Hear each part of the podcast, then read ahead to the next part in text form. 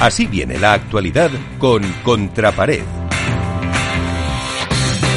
Iván Hernández desde Valladolid, eh, muy buenas noches. Muy buenas noches, Miguel, muy buenas noches a todos. Cuéntanos, eh, ¿qué no ha pasado? Bueno, la verdad es efectivamente es que no ha pasado este fin de semana, bueno, esta semana pasada. Yo creo que ha habido, ha empezado con la regeneración del pádel total.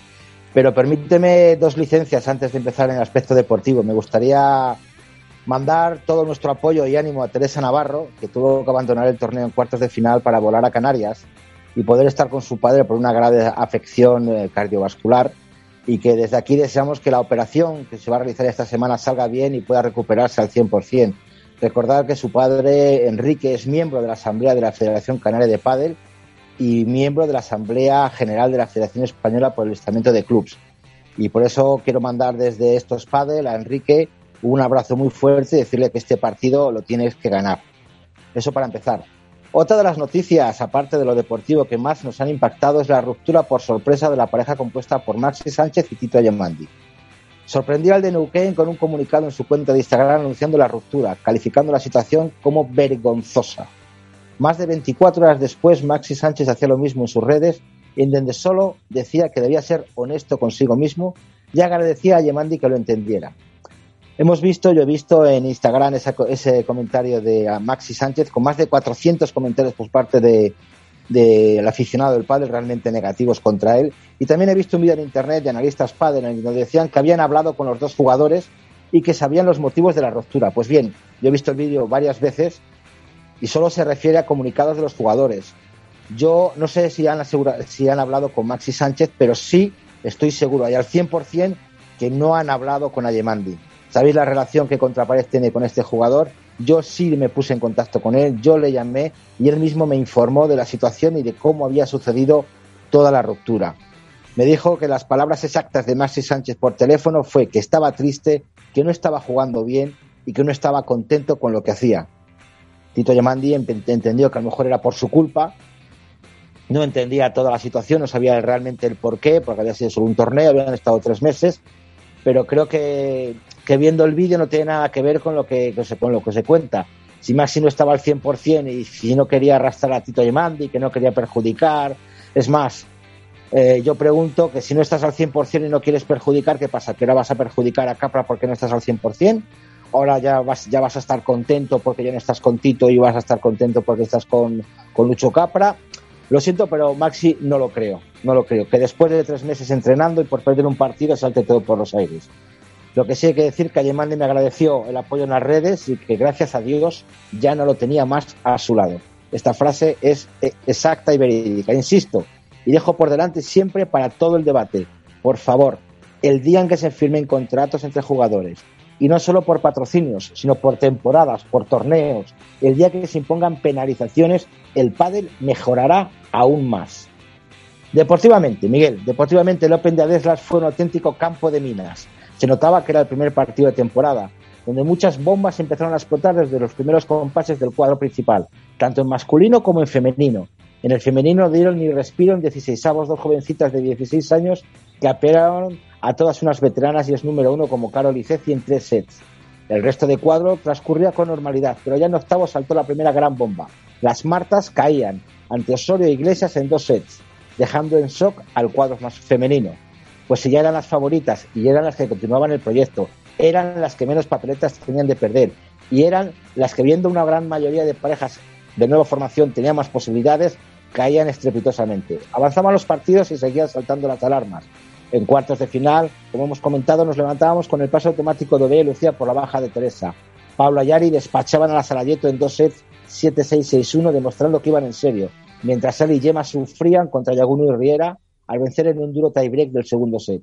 En semifinales parecía que el día de descanso vino mejor a Beatriz y a Lucía, que hicieron saltar por los aires a las favoritas, Ale y Gemma, ante la eliminación de las Martas, en un gran partido de Beatriz, que asumía muchas responsabilidades en momentos difíciles, sabiendo mantener el partido vivo, mientras Lucía, con una gran templanza y sin perder la cara al cruzado con Alejandra, algo inusual que se vio en este partido y es de comentar, una doble falta que daba a sus contrarias dos bolas de partido, que salvaron con un fallo de Alejandra y un nuevo smash de Beatriz.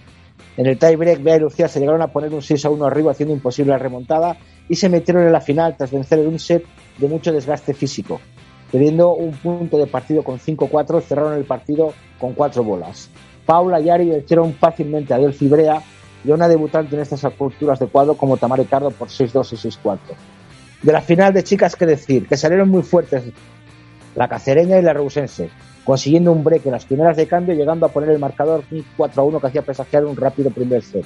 Bea y Lucía tuvieron un pequeño acercamiento con un 5-3, pero las favoritas cerraron el set 6-3. El segundo set había llegado igualado hasta el octavo juego. Un break de Lucía daba la posibilidad de cerrar el partido por el saque de Paula, cerrando su primer título del año con un 6-4 y llevándose en Paula José María el título de MVP de la final. Si en los chicos, si en las chicas había habido eh, minas en el camino, en el cuadro masculino Miguel, aparte de minas, volaban granadas por todos los partidos. Se notaba que era el primer torneo del año y que unas cosas no estaban bien conjuntadas en muchas de las parejas.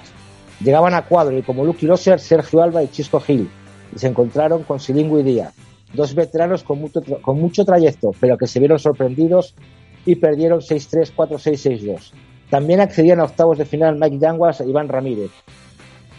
Era un duelo con previas contra Jesús Moya y Edu Alonso y que transcurrió con un 7-6, 6-4, mientras el resto del ranking parecía navegar en aguas tranquilas. Pero llegaron los octavos de final. De a primera hora saltaba la sorpresa. Yanguas e Iván tumbaban a Maxi y a Yemandi 6-3-6-4. Al mismo tiempo se hacían saltar a esta nueva pareja, algo que ya hemos comentado en estos paddle. La semana pasada hablamos con Yanguas y salió bendecido, así como ya lo hizo Iván Ramírez en otras ocasiones.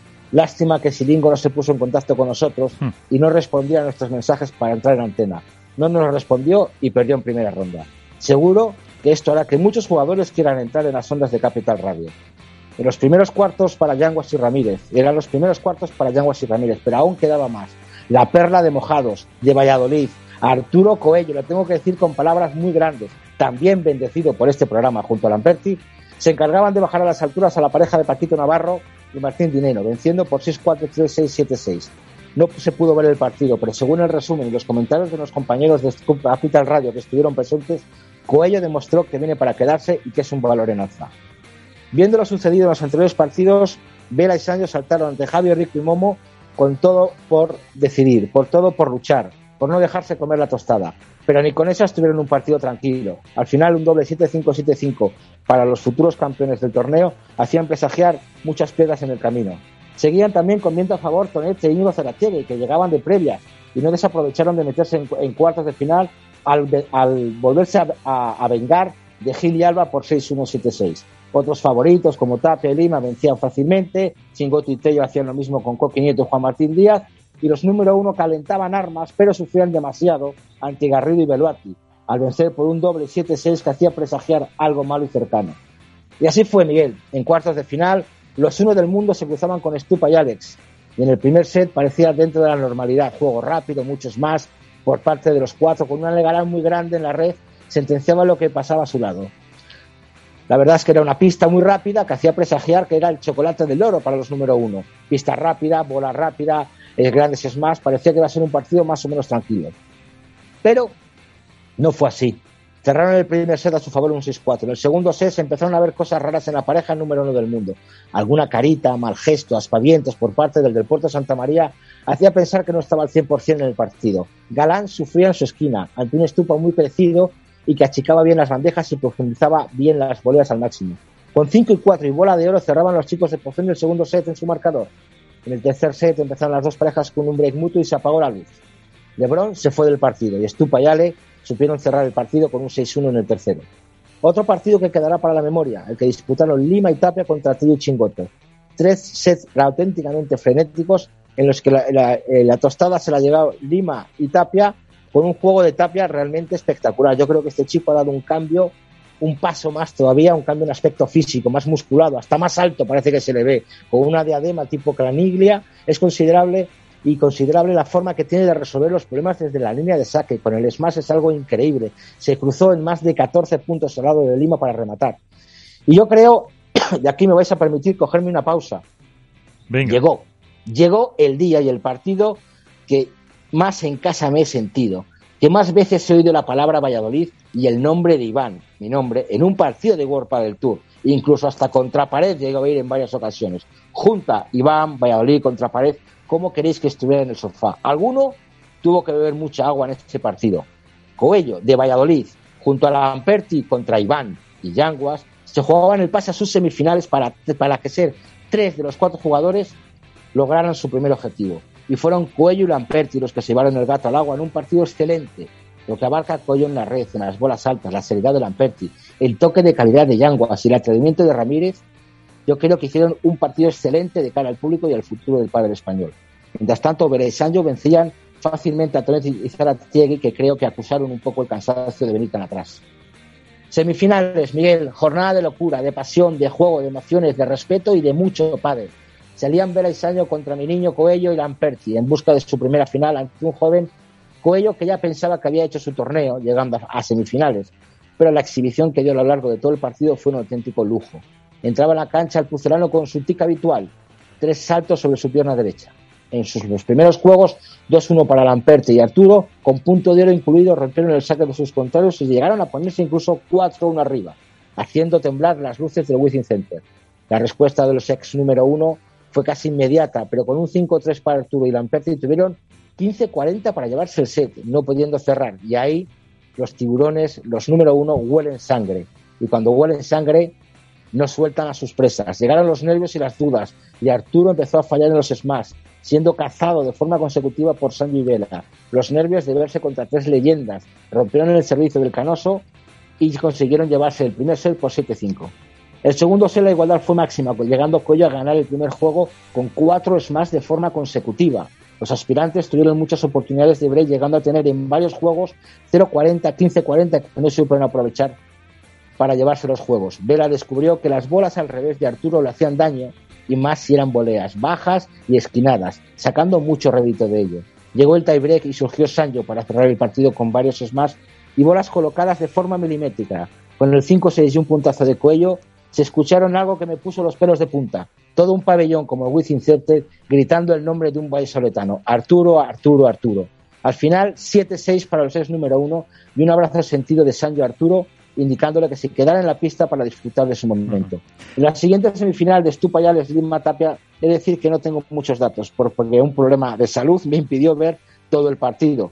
Pero yo creo, por viendo, por viendo un poco el resumen de World del Tour y la crónica que nos hacen los de World del Tour, en Franco Stupasú, que estuvo a un nivel estratosférico, yo creo que este partido lo dejo para que lo comentéis vosotros, que a lo mejor alguno de vosotros estuvisteis presente en él. Pues vamos con la, final, ya vamos. Decir la final? La final rápidamente. Estupa y Alex Berasango. Un partido de altos globos, no de altos balde. Altos globos. ¿Por qué? Porque la estrategia de los de Posoni para mí fue clara. Esperar el globo alto y todo lo que fuera más alto de cuatro metros, sacudir. Tanto Estupa y Alex estuvieron de forma sensacional todo el partido en esa rama eh, las instrucciones de, de, de, Posoni eran claras también. Bolas a vela, bolas a vela para jugar por abajo y esperar el globo. Y en el momento que levantaban el globo, pegar el zapatazo. Y pese a todo eso, el primer set fue un 7-6 de, tiebreak para Estupayales. Y en el cuarto set, en el segundo y tercero, sobre un 6-4, 6-3 para el Sancho que consiguieron rematar y remontar, perdón. Y lo que hay que decir, por ejemplo, en el segundo set Sancho jugó muy poco. Yo le tengo contados incluso juegos en de haber tocado una y dos bolas Sacando Vela, tocaba Sancho una y dos bolas, el resto toda Vela. Y Vela demostró que a él le pueden tirar bolas, cañones y, hasta aviones, porque lo para absolutamente todo. El tercer set yo creo que Vela eh, fue un poco más psicológico, ¿no? Eh, Sancho sacó la varita mágica y dijo, aquí estoy yo, y fue un 6-3 muy rápido, eh, que merecido el triunfo de Bello, demostrando que han venido para buscar ese número uno, y yo creo que, bueno, vimos un emotivo mensaje de Sancho a su madre, a su sobrino, muy emocionado. Y qué decir, que, que, es, que Alex y Stupas, pues se jugaron 55 es más, vendiendo 25, jugando. se nos. Eh... Pocas bolas, pero las que tocaba eran generadoras de peligro y punto. El MVP del partido fue para Sancho. Ahí podido discrepar un poco, me gustaría comentarlo con vosotros. Yo vi mucho más eh, decisivo a Vela por todo el, volumen de juego que tuvo que jugar y que tuvo que levantar. Y Sancho, bueno, pues estuvo ahí, consiguió tanto Estiorili como Vela meter en el partido para que no se fuera, para que las bolas que tocara fueran determinantes, pero yo creo que el jugador del partido para mí fue eh, Fernando Verastegui. Y poco más que contaros. Pues- no quiero dar caña con la federación, así que dejo paso Bueno. a mis compañeros. Pues eh, con ese completo repaso nos quedamos. Enseguida empezamos ya con los temas.